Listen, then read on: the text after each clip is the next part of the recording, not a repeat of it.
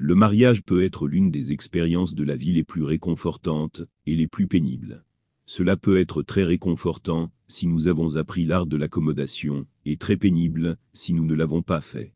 C'est un bonheur si une atmosphère de respect et de soutien mutuel prévaut. C'est traumatisant si l'un des époux veut imposer et forcer des points de vue à l'autre. Si quelque chose peut vraiment faire fonctionner un mariage, c'est l'attitude que les époux adoptent l'un envers l'autre.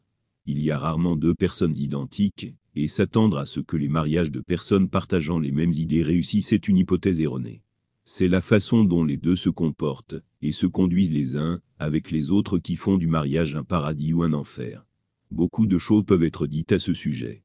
Il n'est certainement pas facile pour deux personnes de vivre ensemble, et c'est peut-être la plus grande épreuve de la conduite morale d'une personne. Nous pouvons apparaître comme étant très éthiques, juste et décent aux yeux du monde, mais nous comportons-nous vraiment de la sorte dans nos foyers? Notre moitié est-elle heureuse avec nous Est-ce qu'il ou elle vit dans le confort et la tranquillité d'esprit? Pouvons-nous juger que nous sommes des partenaires de mariage à succès? Un simple test décisif peut révéler la réponse. Si votre moitié souhaite vivre avec vous-même dans l'au-delà, ou souhaiterait renouveler son mariage avec vous, si elle avait le choix, alors vous avez réussi le test du conjoint à succès. Si ce n'est pas le cas, alors nous devons rapidement entreprendre de faire une introspection sérieuse.